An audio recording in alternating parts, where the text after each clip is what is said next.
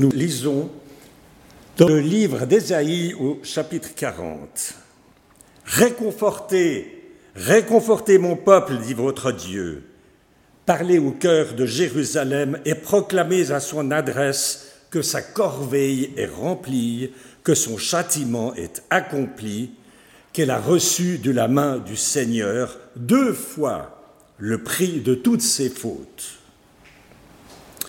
Une voix proclame dans le désert, dégagez un chemin pour le Seigneur, nivelez dans la steppe une chaussée pour notre Dieu. Que tout vallon soit relevé, que toute montagne et toute colline soient rabaissées, que l'éperon devienne une plaine et les mamelons une trouée. Alors la gloire du Seigneur sera dévoilée et tous les êtres de chair ensemble verront que la bouche du Seigneur a parlé.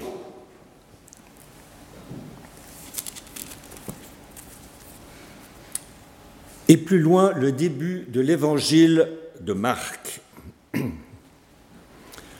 Commencement de l'évangile de Jésus-Christ, Fils de Dieu. Ainsi qu'il est écrit dans le livre du prophète Ésaïe, Voici, J'envoie mon messager en avant de toi pour préparer ton chemin. Une voix crie dans le désert, préparez le chemin du Seigneur, rendez droit ses sentiers. Jean le Baptiste parut dans le désert, proclamant un baptême de conversion en vue du pardon des péchés. Tout le pays de Judée et tous les habitants de Jérusalem se rendaient auprès de lui. Ils se faisaient baptiser par lui dans le Jourdain en confession de leurs péchés.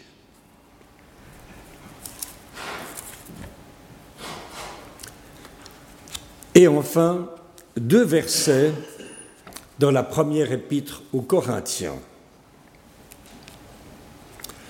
Je ne vous écris pas cela pour vous faire honte, mais pour vous avertir comme mes enfants bien-aimés. En effet, quand vous auriez dix mille pédagogues en Christ, vous n'avez pas plusieurs pères. C'est moi qui, par l'Évangile, vous ai engendré en Jésus-Christ. Et je vous invite à la prière. Mon notre Dieu, sois présent parmi nous en ton esprit. Éclaire nos cœurs, nos intelligences, pour que ta parole si ancienne vienne à nous si nouvelle et si actuelle, et qu'à chacun tu dises ce que tu as à lui dire maintenant. Nous t'en prions au nom du Christ. Amen. Je vous invite à chanter au numéro 247 et nous chantons les quatre strophes de ce cantique. 247.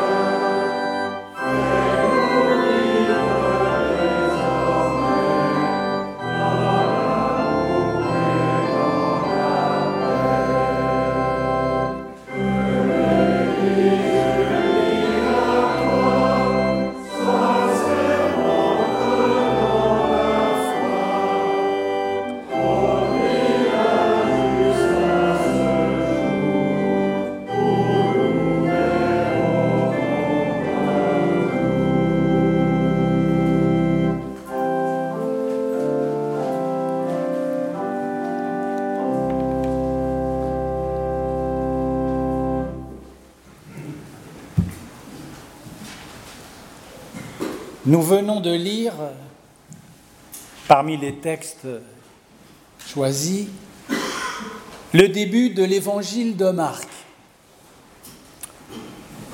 C'est le seul de ce qu'on appelle les synoptiques, c'est-à-dire Matthieu, Marc et Luc.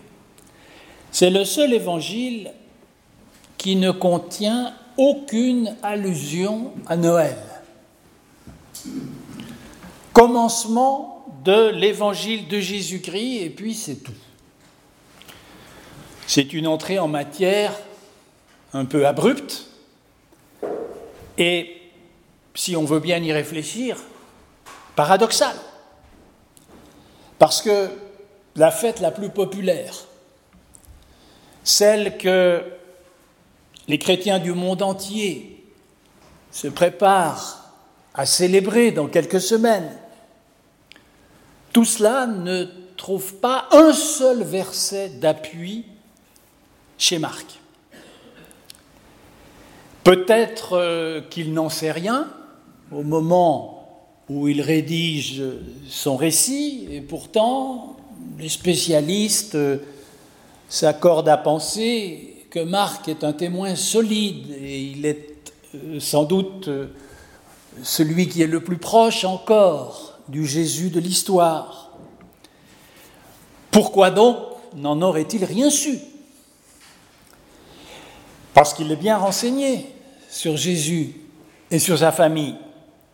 Il connaît ses frères et sœurs. Il se souvient que les siens l'ont tenu pour un fou. Et il est le seul à rapporter que Jésus avait un métier, qu'il était charpentier. Donc au moment où il écrit, les différentes traditions de Noël, elles doivent être en train de se mettre en place.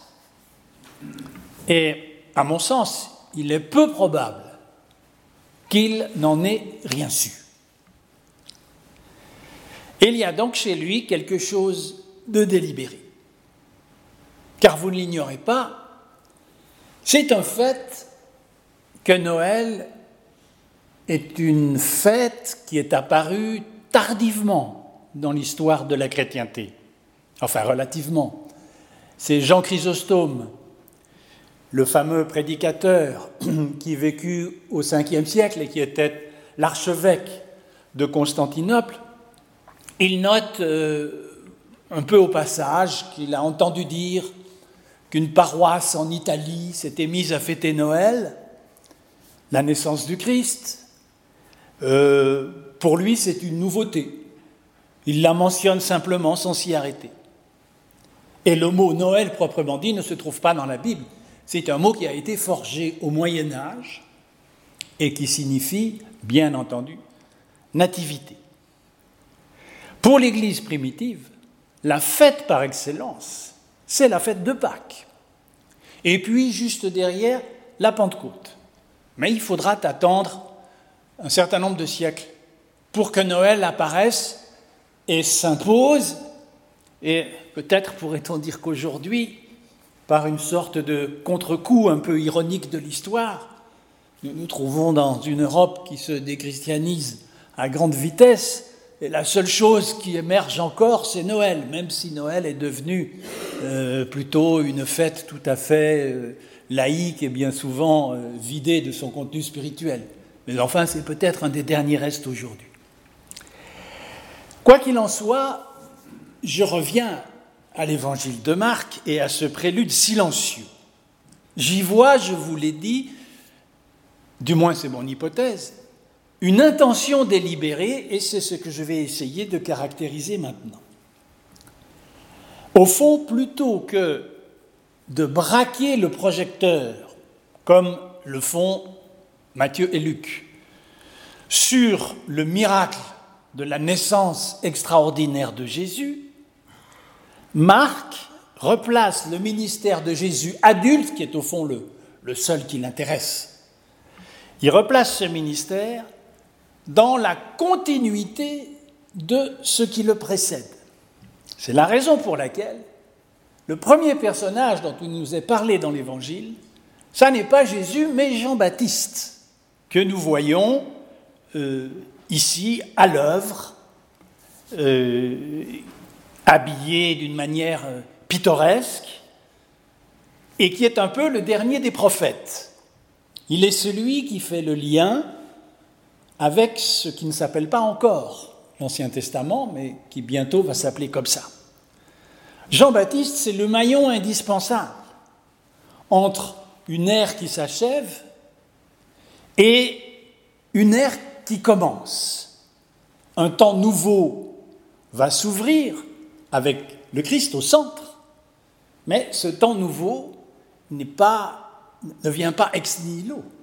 Il se rattache à une très longue période et Jean-Baptiste représente ce lien, cet attachement à ce qui précède.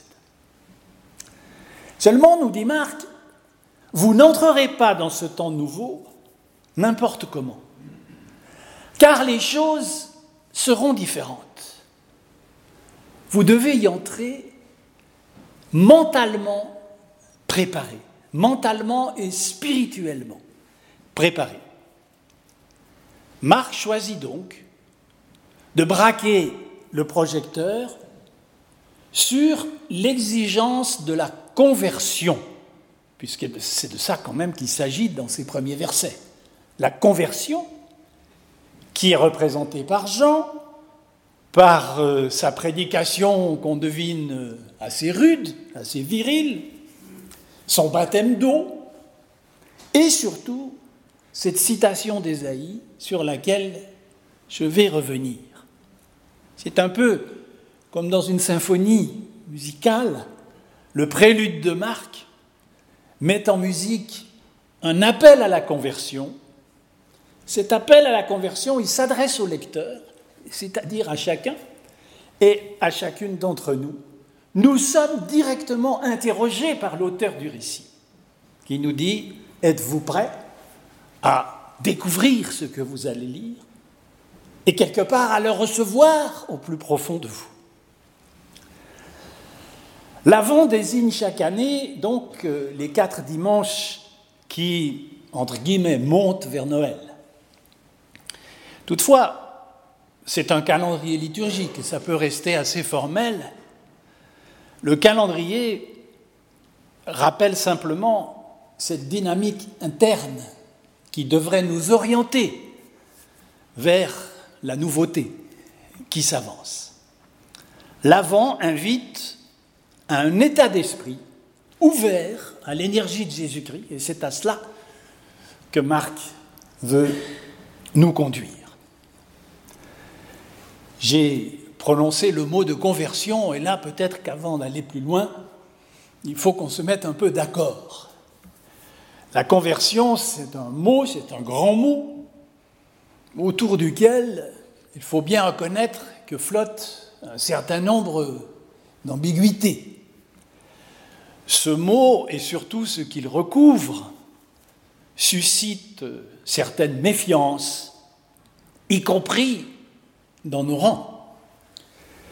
Dans le texte, le mot grec métanoïa, conversion, ce mot signifie la repentance le retour à Dieu, le changement de vie. On menait un certain type de vie, à un moment donné, on décide de changer résolument de direction.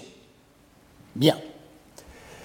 Seulement voilà, un converti ne tarde pas à s'apercevoir que son enthousiasme n'est pas toujours attendu avec une grande impatience de la part des autres. Il se dit, au bénéfice euh, d'une expérience surnaturelle, somme toute, qui a changé sa vie, qui a transformé son existence, mais du coup, il est soupçonné d'être un peu illuminé, un peu exalté. Et il n'y a pas que ça. Il arrive que à l'instar du roman de Flaubert, vous savez, Bouvard et Pécuchet, qui sont ces deux, ces deux bourgeois de province qui veulent exceller en tout, alors ils essayent tout, ils essayent la science, ils essayent la religion, ils essayent l'art, voilà. Euh, il arrive donc qu'à l'instar de ces héros de romans, le converti se lance dans une course à la piété. En général, les convertis sont plus royalistes que le roi, nous savons ça, et ils veulent en remontrer aux autres en matière euh, de dévotion, de vertu. Évidemment, cette compétition les amène tout droit dans le mur. Euh, tourner le dos à sa vie d'avant, euh, se mortifier, fuir le monde d'une certaine façon, tout cela euh, est gros de refoulement. Et plus vous fuyez le monde, plus il finira par vous rattraper. La mortification, ça ne supprime pas la culpabilité, ça c'est clair, plutôt ça l'augmente. Qui veut faire l'ange, faire la bête, nous savons ça par cœur.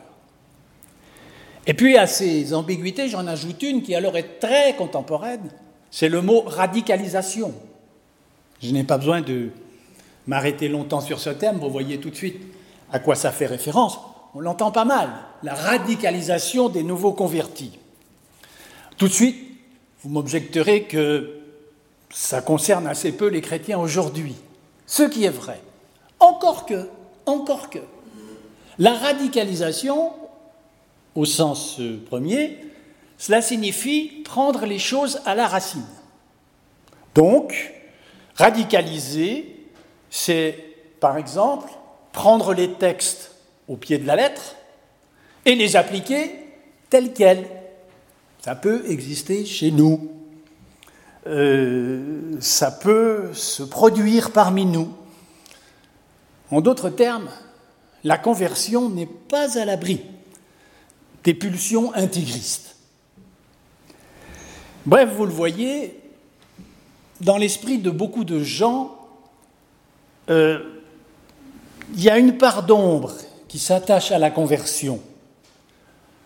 Elle est trop souvent comprise comme étant synonyme d'étroitesse, de rigidité, de polarisation sur certains thèmes. Moi, je crois que Marc a parfaitement conscience de ces ambiguïtés. Parce que ces ambiguïtés ne sont pas d'aujourd'hui. Elles sont de tous les temps. Des convertis un peu illuminés, un peu radicaux, il devait bien y en avoir à l'époque de Jésus, évidemment. Voire même ce Jean-Baptiste est un peu suspect finalement. D'entrée de jeu, Marc veut pallier à ça. Et comment le fait-il? Par une citation du prophète Ésaïe. Cette citation précise le sens que l'évangéliste donne à ce mot de conversion et donc le sens de l'appel qu'il nous lance. Et j'aimerais citer de façon plus complète que lui ce passage d'Ésaïe qui dit ceci Une voix proclame Dégagez dans le désert un chemin pour le Seigneur. Nivelez la voie pour notre Dieu. Toute vallée sera comblée, toute montagne sera rabaissée, que ce qui est saillant soit rasé et ce qui fait obstacle renversé. Alors la gloire du Seigneur sera dévoilé. Eh bien, il nous est proposé ici une perspective pour la conversion. Ésaïe pense que nous devons ajuster notre conscience à qui est Dieu en vérité, qui est autre que ce que nous croyons d'ordinaire. Du coup, la conversion est présentée non pas comme un rétrécissement, mais le contraire, comme un élargissement de notre manière de voir, une manière de percevoir qui soit plus vaste et plus large que d'habitude. Je prends les verbes de la citation d'Ésaïe un à un. Dégager. Quand on dégage quelque chose, cela veut dire qu'on le, libère de ce qui constitue pour lui euh, une gêne, une entrave ou une contrainte. Il s'agit donc de se dégager nous-mêmes de dégager notre conscience de ce qui est une gêne, une entrave, une contrainte.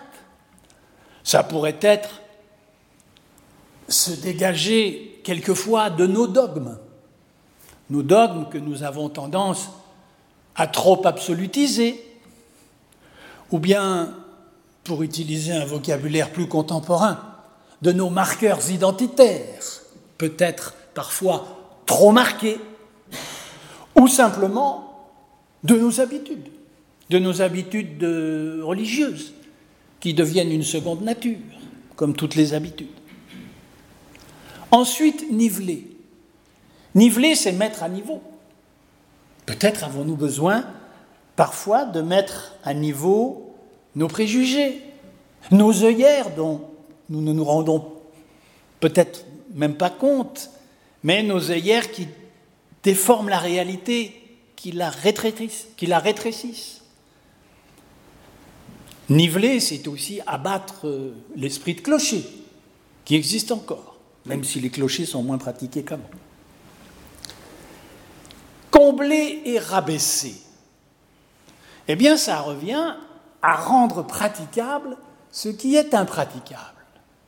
Et là, quand même, il faut se rendre compte, nous vivons en Occident, en Europe, ici à Genève, dans un monde qui est de plus en plus un monde sans Dieu. C'est un monde où l'immanence, en quelque sorte, occupe la totalité de l'espace et qu'elle rend en apparence impossible un accès à un au-delà de l'être humain, un au-delà de cette vie. Et quand euh, les médias nous donnent euh, des images de croyants, d'avec Dieu. S'il y a des sans Dieu, il y a des avec Dieu, forcément. Ces avec Dieu qui sont mis en exergue, en général, ce sont des contre-exemples. Ce sont des caricatures. Ce sont des excités plus ou moins infréquentables. Tout cela, ce sont des obstacles considérables qui, pourraient faire penser que finalement, il n'y a pas d'accès, que tout ça, ce sont des histoires, ce sont des illusions, et qu'en définitive, euh, il n'y a rien d'autre que, notre pauvre monde et, le désespoir qui va avec. Et pourtant, et si nous sommes ici, c'est bien pour le confesser, il existe une voix, une voix qui ne caricature pas, qui ne caricature ni l'homme ni Dieu, c'est celle que Marc nous exhorte d'emprunter. Quant aux obstacles à renverser, dont parle le prophète, tout simplement, il peut s'agir de nos idoles, c'est-à-dire de nos représentations plus ou moins aberrantes que trop souvent nous nous faisons de Dieu. C'est pour ça que quand même le décalogue commence par là. Tu ne te feras pas d'image, pas seulement l'image au sens ethnographique euh, du masque ou de la statue euh, des peuples lointains. L'image, c'est aussi, c'est surtout, c'est d'abord l'image mentale, L'esprit humain est un inlassable fabricant d'idoles. Saint Augustin disait, euh, si tu crois l'avoir saisi, ça n'est pas lui. C'est un bon avertissement. Donc, dégager la conscience de ce qui l'entrave, niveler, combler, rabaisser, écarter nos idoles intérieures, c'est tout cela qui prépare le dévoilement de la gloire de Dieu et de sa vérité. Un Dieu sans œillère, toujours plus grand que ce que notre cœur est capable d'imaginer. C'est donc bien à un travail de déconstruction spirituelle que nous invite Marc. Je prends ce mot parce que c'est un mot à la mode, là encore. La déconstruction, c'est un courant de pensée dont on parle beaucoup, qui consiste à décomposer tout, les idées, les systèmes sociaux, pour les détruire. On ne voit pas très bien par quoi on va les remplacer, mais bon, la mode est à la destruction en ce moment. Euh, mais Marc, lui, au contraire, il sait très bien où il nous mène. S'il nous, nous, demande de faire le ménage, c'est bien parce que euh, c'est pour lui une entrée en matière. Il veut que nous déconstruisions les ambiguïtés qui s'attachent à la conversion, que nous procédions en quelque sorte à un nettoyage mental pour que nous voyions plus large, plus vaste, plus loin. Et une fois cela accompli, alors son héros va pouvoir entrer en scène. C'est le neuvième verset en ce temps-là. Jésus vint de Nazareth, en Galilée. Ça commence alors là. Et qui sait? Peut-être allons-nous être touchés par son énergie de vie. Noël, ce n'est pas un anniversaire. Bien sûr que la naissance du Christ est importante, mais personne ne peut dire le contraire. Mais la naissance du Christ, elle est la condition de notre propre renaissance. La vie chrétienne, elle commence par une renaissance pour chacun et chacune d'entre nous, qui vient d'une autre naissance, extérieure à nous, qui s'est produite il y a plus de deux millénaires, quelque part en Galilée.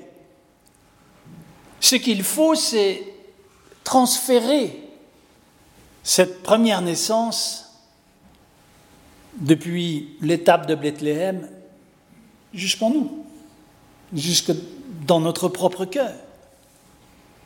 Il faut, comme le dit l'apôtre Paul, avec d'ailleurs un culot incroyable, vous avez entendu, par ma parole, je vous ai engendré en Jésus-Christ.